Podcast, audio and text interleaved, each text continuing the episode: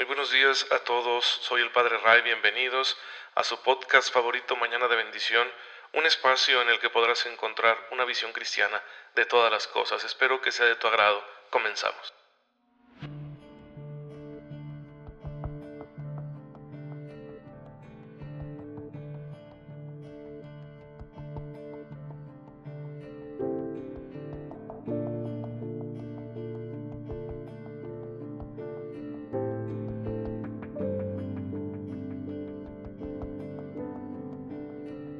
Muy feliz miércoles tengan todos ustedes, muy bendecido día les dé el Señor. Soy el Padre Ray, están aquí en Mañana de Bendición, su podcast católico favorito. Mi deseo para ustedes, además de enviarles siempre un fuerte abrazo, un caluroso saludo, es que estén reconociendo la presencia de la gracia de Dios en sus vidas y la estén aprovechando al máximo, porque esa gracia, pues es el mismo poder de Dios que nos ayuda a resolverlo todo en la forma más cristiana posible para que seamos dichosos en esta vida y para que alcancemos la dicha final, la dicha eterna, que es el cielo y que nos ha sido prometido por Cristo nuestro Señor. Entonces, si tú y yo aprovechamos esta gracia que Dios nos da, pues no tendremos problema alguno en vivir una vida que sea agradable para Él, una vida caracterizada por la vivencia de la fe, la esperanza y la caridad, una vida de entrega y de servicio a los demás. Para que nos sintamos nosotros inspirados en nuestro camino de santificación, la Iglesia cada día en su liturgia nos invita a recordar a los santos. Cada día hacemos memoria de, muchos santos. No hay un día en que no haya la celebración de, de alguno de nuestros hermanos que vivieron heroicamente su fe y que sabemos que están en la gloria de Dios.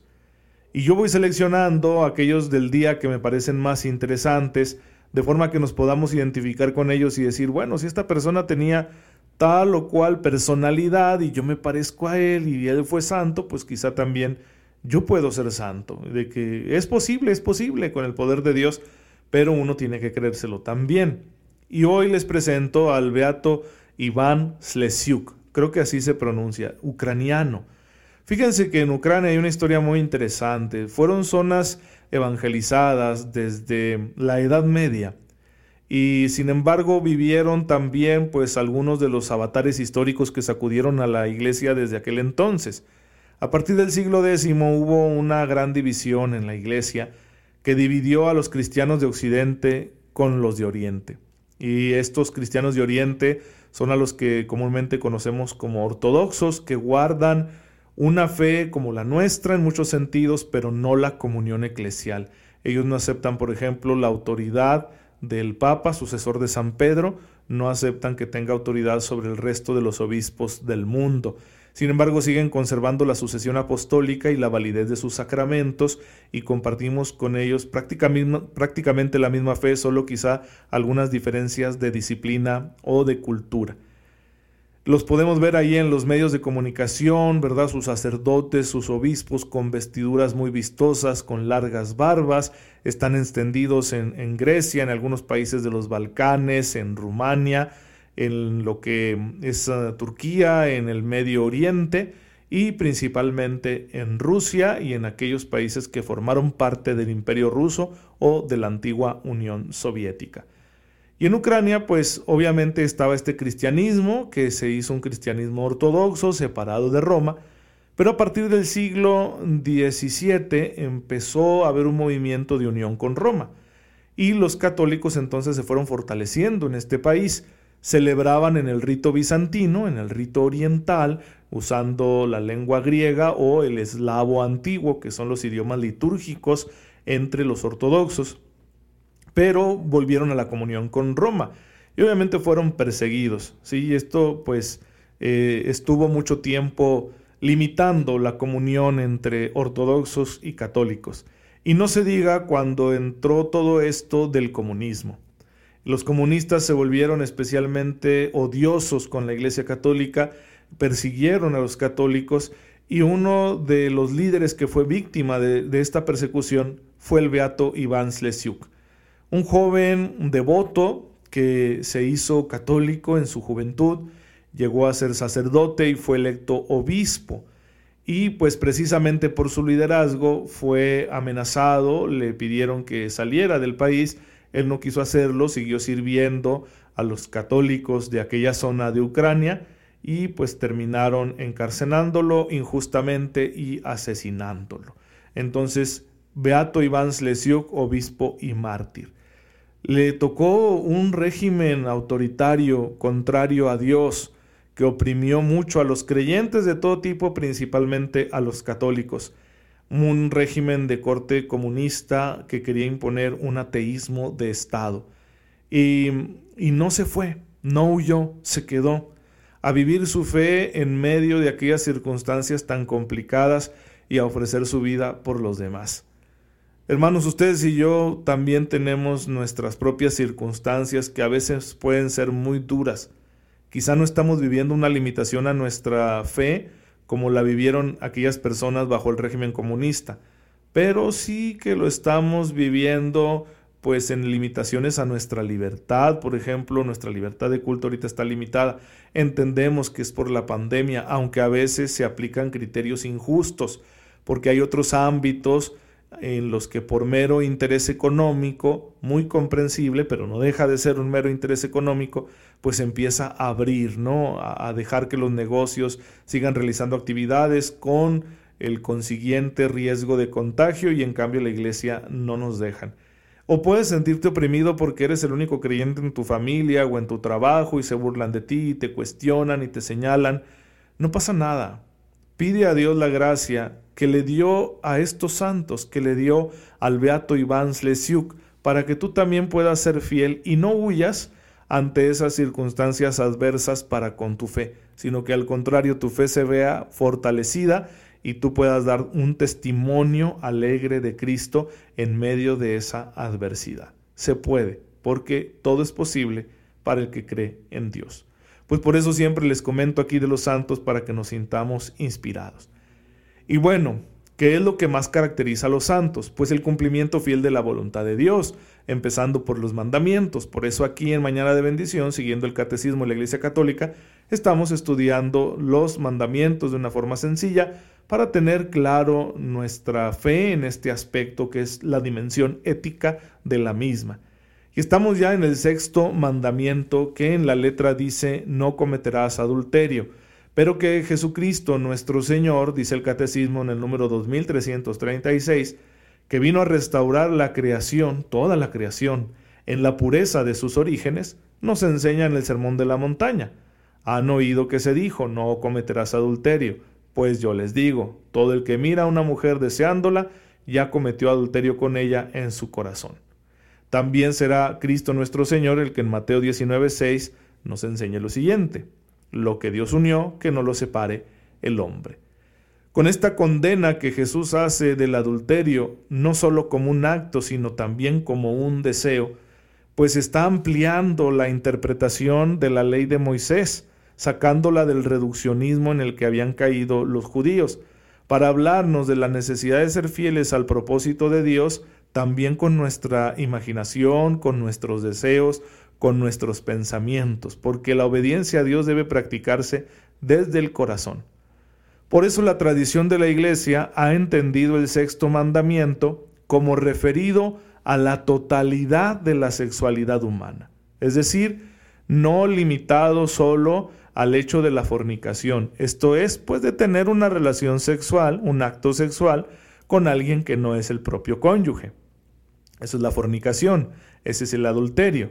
Eh, no se limita la iglesia a ese tipo de actos cuando aplica el sexto mandamiento, sino que nos va a hablar de una amplitud mucho, mucho mayor. Por las razones que ya habíamos aducido en los eh, episodios anteriores, porque el ser humano ha sido creado así, con una identidad sexual. La dualidad sexual en la que Dios ha creado al género humano, es decir, estos dos modos de ser humano, hombre o mujer, eh, hacen posible que se exprese el amor de una forma complementaria, la cual luego se va a convertir en la reproducción, la procreación. Por lo tanto, dentro de la visión de ser humano que tiene la Iglesia y que la encontramos en las Escrituras, la sexualidad está íntimamente unida a la afectividad y a la reproducción, y no podemos separar de forma radical estos tres elementos. Además, veíamos en los episodios anteriores también que la identidad sexual interviene en todas nuestras formas de relacionarnos. Aunque no todas nuestras relaciones son sexuales, sí todas son sexuadas, porque yo me relaciono con los demás según mi propio sexo, es decir, con mis padres, mis hermanos, amigos, compañeros, con el cónyuge, yo me voy a relacionar como lo que soy, como hombre, o una mujer se va a relacionar con toda la gente que está a su alrededor como una mujer. Por lo tanto, la identidad sexual nunca queda al margen, sino que siempre está presente en todas nuestras expresiones de afecto. Esto no quiere decir que yo tenga un deseo sexual, un apetito sexual hacia cualquier persona que me tope. No, sino que no pierdo mi identidad sexual en las distintas maneras de relacionarme que tengo. Por eso la iglesia nos dice que la identidad sexual abarca la totalidad de la persona, en su unión entre alma y cuerpo, no se limita a una sola cosa. Esto es muy importante y muy interesante a la hora de que nosotros como cristianos nos planteemos cómo va a ser nuestra vida sexual.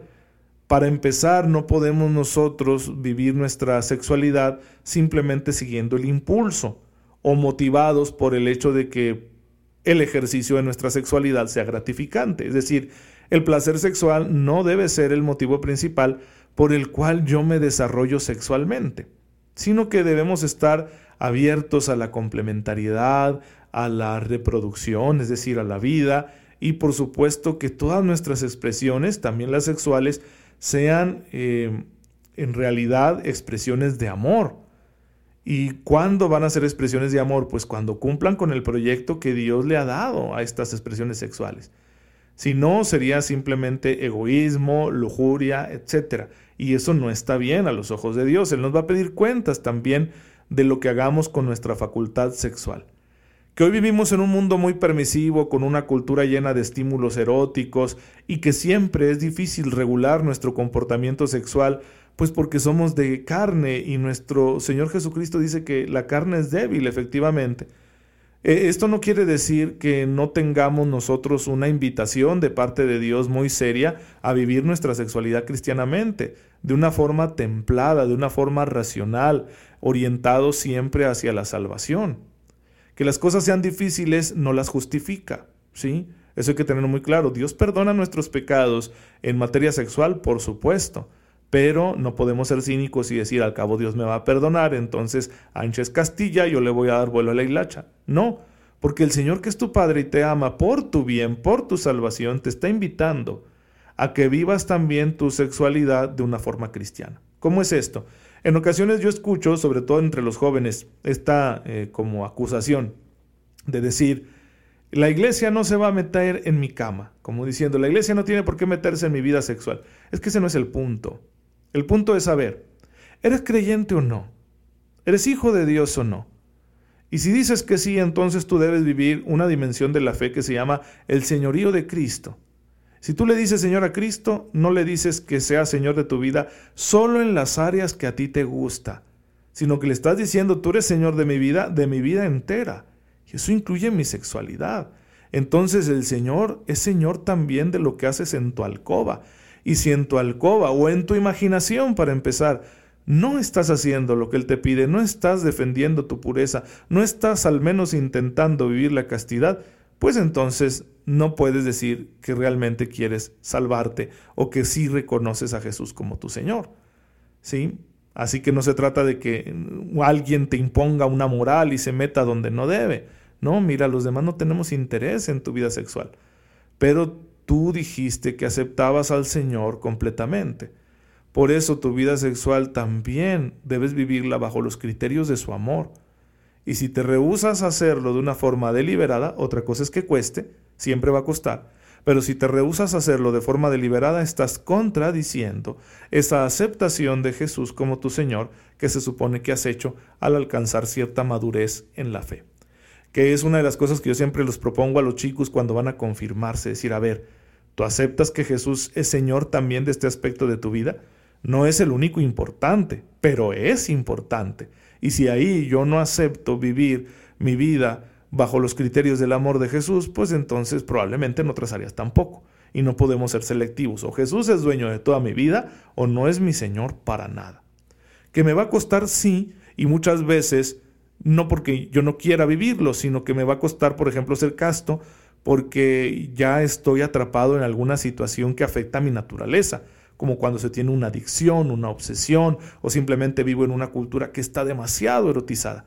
Pero también el Señor nos dará los medios para vivir santamente esta dimensión tan importante de nuestra vida. Y de eso vamos a estar hablando a partir del episodio de mañana, en el que vamos a tratar de la virtud de la castidad, qué es, con qué se come, cómo se vive. Así que no se pierdan los siguientes episodios, pero ya no abuso de su tiempo, vamos a darle gracias a Dios.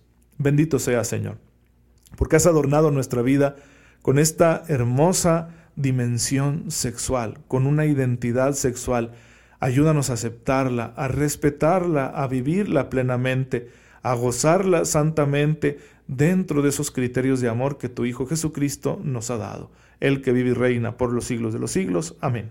El Señor esté con ustedes. La bendición de Dios Todopoderoso, Padre, Hijo y Espíritu Santo, descienda sobre ustedes y los acompañe siempre. Hermanos, muchas gracias por estar en sintonía con su servidor. Oren por mí, yo lo hago por ustedes y nos vemos en el episodio de mañana, si Dios lo permite.